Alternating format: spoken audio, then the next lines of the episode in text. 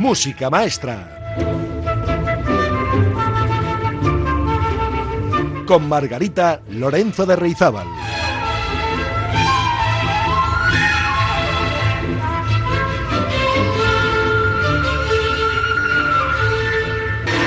Hola amigas y amigos, ¿cómo están? Yo tengo que confesarles que estoy bastante perpleja y conmocionada por la muerte de esos 19 niños y dos adultos en Texas, a manos de un joven de 18 años que ha segado sus vidas sin ton ni son, a tiros. Me puedo imaginar esas 21 familias destrozadas por el dolor, por la pérdida de sus hijos e hijas de corta edad, para quienes seguro ya habían imaginado un futuro próspero. Qué duro debe ser que de pronto llegue alguien y destruya las ilusiones de las familias. Imaginen todo el amor puesto en esos niños y niñas y de repente un vacío difícil de llenar en casa, por no decir imposible. Creo que nadie, en su sano juicio, tiene palabras para poder describir ese sentimiento de desgarro que estarán viviendo esos padres, hermanos, abuelos. Como este programa va de música, hoy quiero empezarlo con música de Requiem, memoria de esas criaturas asesinadas en esta masacre de Texas. Un breve espacio que invita a la reflexión sobre la sinrazón de las armas, la descontextualización de esa famosa enmienda número 2 de la Carta Magna de Estados Unidos que considera un derecho de sus ciudadanos disponer de un arma. Y, por supuesto, me pregunto cómo es posible no detectar a un individuo patológico que pregona a los vientos sus nefastas intenciones. Pues les invito, amigas y amigos, a escuchar del Requiem de Mozart una parte de la secuencia, su maravilloso Lacrimosa por esos niños y niñas inocentes y por sus seres queridos. Música, maestra.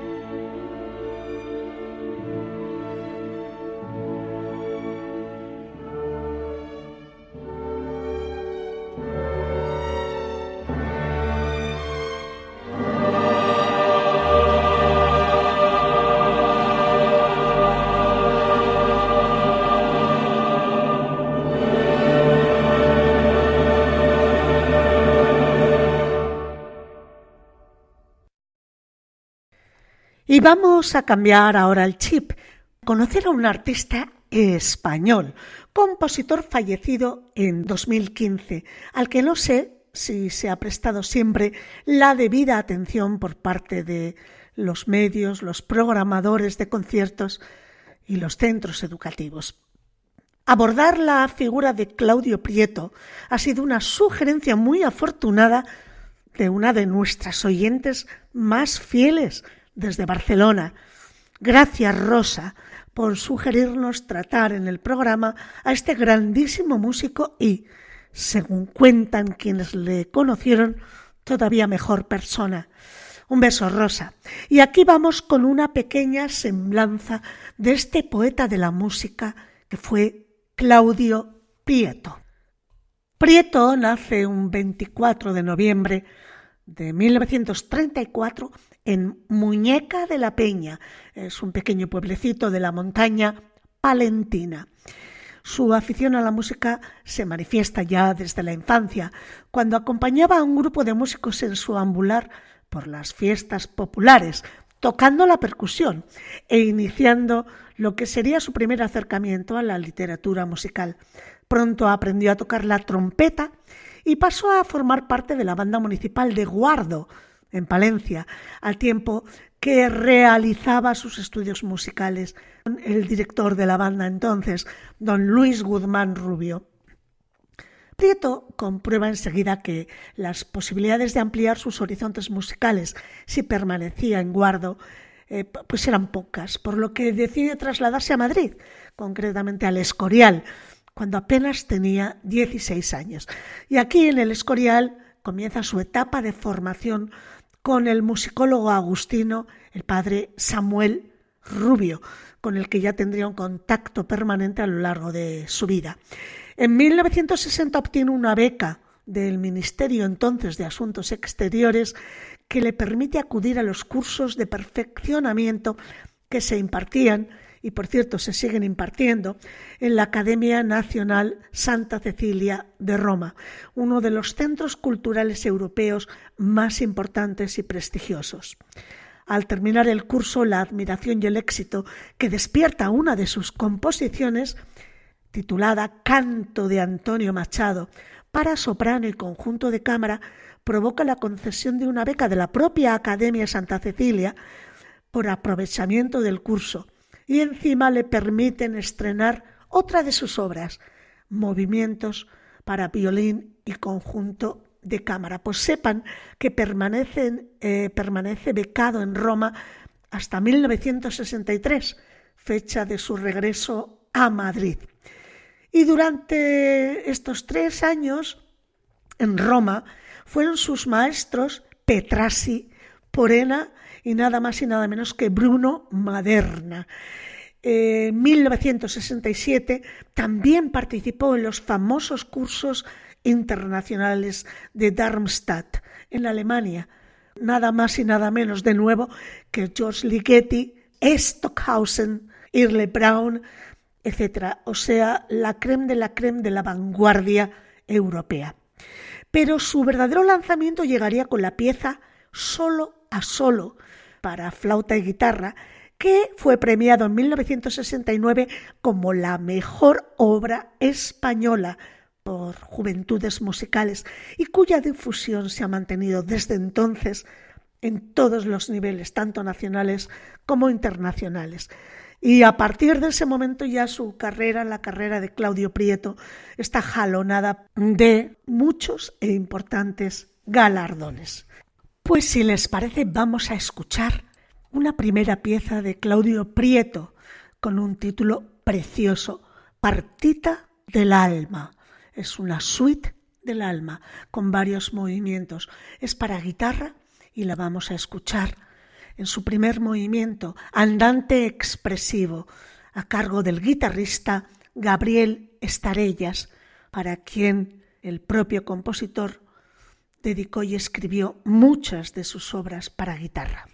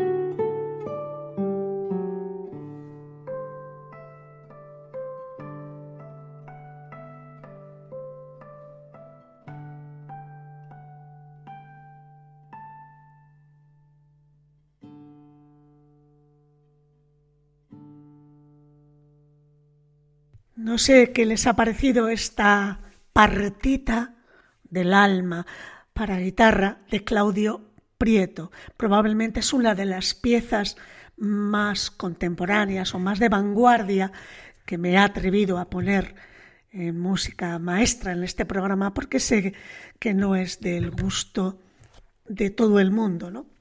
Pero la personalidad de Claudio Prieto presenta una perfecta unión entre el arte, el carácter, la ética y la estética. Dice Víctor Pliego de Andrés, y coinciden con él otros musicólogos y artistas renombrados, que la música que escribió Claudio Prieto es un claro reflejo de lo honesto que era él, esa honestidad que le identificaba y que además se manifestaba tanto en el rigor de su escritura musical como en su contenido sonoro y además respetaba mucho a los intérpretes y a los oyentes. Le preocupaba imaginar cómo serían recibidas sus obras. Quería que fueran todas una experiencia lúdica y gustosa, pero sin renunciar a las nuevas propuestas. Por eso la obra de Claudio Prieto, a pesar de ser contemporánea, puede llegar a todos los públicos y rompe barreras. Es cierto que no es música popular, ni comercial, ni para grandes masas. Estamos realmente ante un creador que estuvo comprometido con el lenguaje musical más avanzado. Pero sí es cierto que consiguió conjugar los valores clásicos y eternos de la belleza y la comunicación.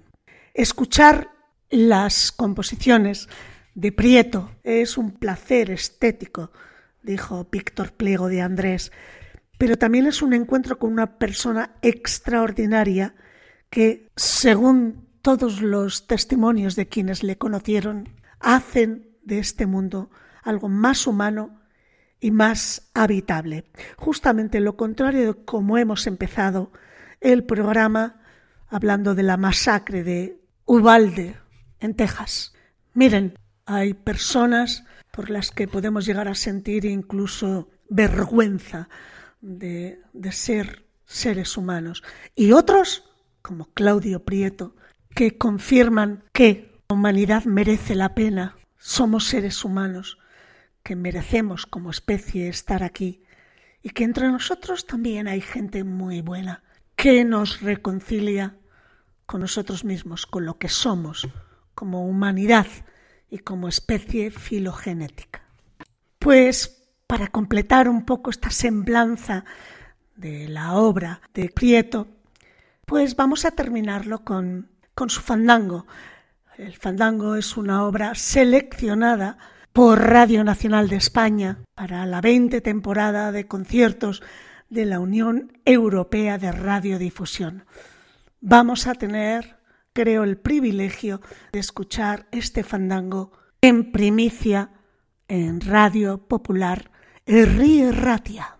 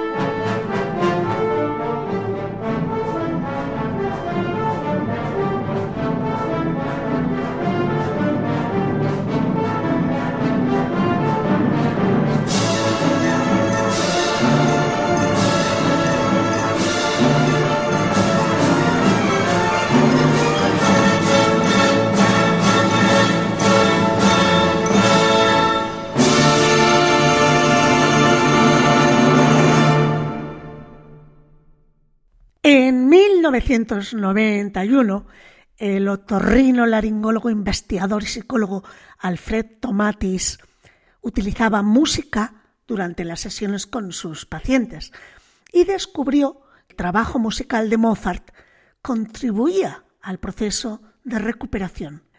Al parecer, escuchar las composiciones de Wolfgang Amadeus Mozart había ayudado a algunos de sus pacientes a superar casos de depresión.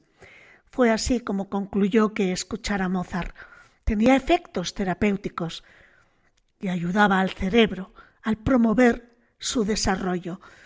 Con esto nació el llamado efecto Mozart. Esta hipótesis sostiene la existencia de una serie de beneficios que produce el escuchar la música de Mozart. Los estudios que se realizaron para investigar este efecto se realizaron en una obra muy concreta de Mozart, la sonata para dos pianos Kegel 448. Y a esta sonata se le atribuyen propiedades, al igual que a otras composiciones similares para piano del mismo autor, por su estructura, por la melodía que contiene, la armonía y el tempo, la velocidad. Así que la hipótesis actual es que escuchar a Mozart aumenta la inteligencia y trae beneficios cognitivos en bebés y en niños pequeños. Es por eso que muchas futuras madres, entre las que se encontrarán algunas de nuestras oyentes, comienzan desde el embarazo a hacer que sus bebés escuchen las sonatas para piano de Mozart. Y nosotros vamos a potenciar todo esto pues poniendo un poquito de música para piano de Mozart. Si tienen por allá niños pequeños, acérquenles la radio, acérquenles a la música, porque llega el efecto Mozart al programa. No hemos podido salvar las vidas de los de los niños de Ubalde, pero vamos a ver si somos capaces de propiciar una mayor inteligencia y mayor humanidad a través de la música a nuestros pequeños, que respeten a los demás, que sepan ser felices y disfrutar de la belleza. Quizás Mozart nos ayude a conseguirlo.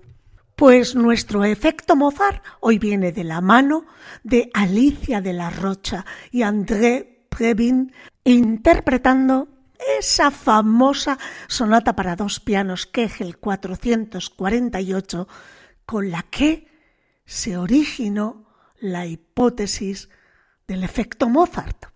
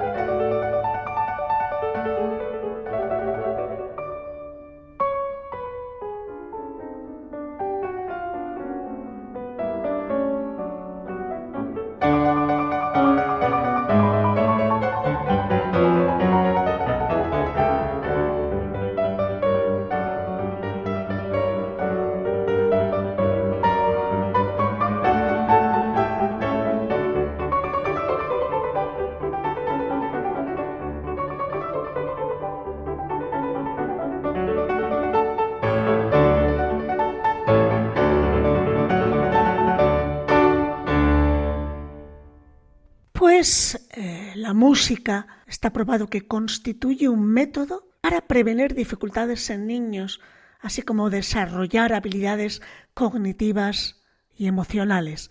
De hecho, hay suficiente evidencia científica para demostrar que las intervenciones musicales son alternativas a problemáticas que afrontan los niños y los adolescentes. Y además, la música es un método que generalmente es más aceptado por estos colectivos. Me gustaría resumirles algunos de, los estudios que han presentado evidencias científicas sobre la idoneidad de la música como terapia en jóvenes. Por ejemplo, Broch en 2002 concluyó en sus estudios que los beneficios sociales de los estudiantes que participaron en actividades musicales daban como resultado que hablaban más con sus padres y profesores y que les condujo a una mayor autoestima, especialmente en los niños, provocando una mayor automotivación y sentimiento de autoeficacia. También Whitwell, un poco antes, en 1977, argumentó que la música ayudaba a mejorar la autoimagen de los estudiantes y la conciencia de uno mismo. Y además ayudaba a crear actitudes positivas hacia uno mismo y hacia los demás. En Suiza, por ejemplo, Pichiger y sus colaboradores mostraron que aumentar la cantidad de clases de música en el currículum de la escuela no tuvo un efecto negativo en el lenguaje o en las habilidades de lectura a pesar de haber disminuido el tiempo de estas asignaturas para hacer hueco a la música.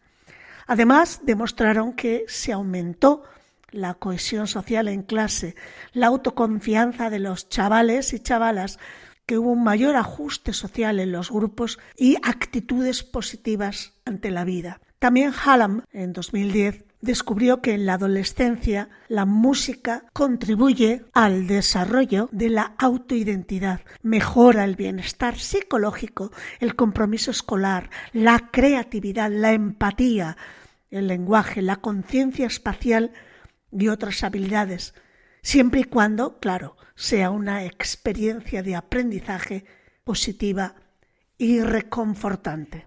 Si los estudios apuntan hacia estos beneficios, creo que todos tendríamos que poner nuestro granito de arena para que nuestros niños y niñas se eduquen a través de la música en valores y actitudes que puedan permitir, o más bien evitar que sucedan catástrofes como la violencia de la masacre de Texas que hemos comentado a lo largo de este programa de hoy.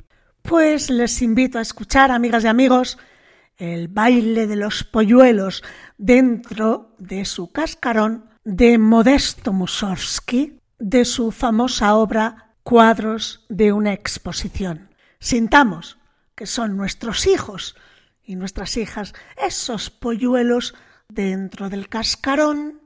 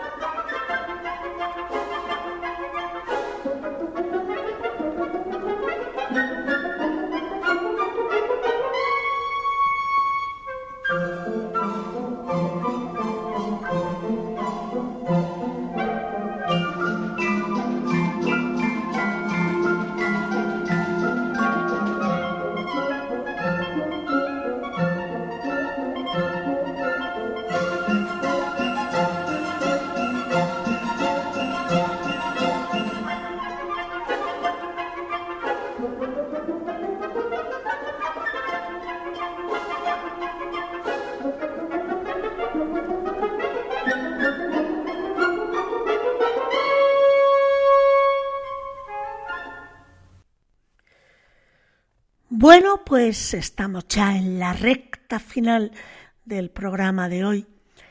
Y antes tengo que decirles que esta noche de viernes, hoy mismo, sortearé a las 10 de la noche, que es la hora en la que finaliza el plazo para enviar los mensajes al WhatsApp, como les dije ya el miércoles en la Traviata, pues finaliza el plazo, como les decía, para enviar los mensajes al WhatsApp para entrar en el sorteo de las tres entradas dobles para la ópera Madame Butterfly que hemos conseguido para nuestros oyentes. Aún están a tiempo de llamar si quieren al 688-713-512 hoy viernes hasta las 10 de la noche y dejar su nombre y lugar de residencia para entrar en el sorteo de esas magníficas tres dobles entradas para mañana sábado a las 7 de la tarde en el Palacio Euskalduna. Los ganadores podrán recoger las entradas en la emisora el mismo sábado por la mañana hasta las 3 de la tarde o bien a partir de las cinco y media antes de ir al Palacio Euskalduna a ver la función. También tenemos una entrada doble para la voz para asistir al último concierto de la Orquesta Sinfónica de Bilbao, acompañando a Joaquín Achúcarro los días 9 y 10 de junio, es decir, dentro de dos semanas. Así que, si quieren, pueden comenzar ya a escribir sus mensajes de texto 688-713-512 indicando junto con su nombre y lugar de residencia que desean participar en el sorteo de Madame Butterfly de la ópera para mañana o bien para el concierto de Achúcarro con la voz los días 9 o 10 de junio, a elegir. Bueno, estoy segura de que el móvil me va a echar humo, pero eso me encanta. Me ilusionen con la música y con estas invitaciones que intentamos conseguir con todo el cariño para ustedes. Participen. Y vamos a ver ¿Con qué nos despedimos hoy? Pues hablando de Joaquín Achúcarro, me parece que es una muy buena idea escucharle precisamente en una de sus obras fetiches, esa que siempre ha abordado allá donde ha ido, Noches en los Jardines de España. Y además, bajo la dirección de otro grande que se nos fue y de quien guardo cariñosos recuerdos, y mucha gratitud. Fue mi maestro, igual que Joaquín. Ambos han prologado mis dos libros, uno sobre dirección de orquesta y el otro sobre análisis musical. Así que, como un pequeño homenaje a Joaquín Achúcarro y Jesús López Cobos, vamos a escuchar este fragmento final de Noches en los Jardines de España de Manuel de Falla. Y nada más, amigas y amigos. Como siempre les digo, sean felices. Es una obligación. Y además participen en el sorteo. Quizás les toque. Como siempre, les espero la semana que viene. Que la música les acompañe. Agur.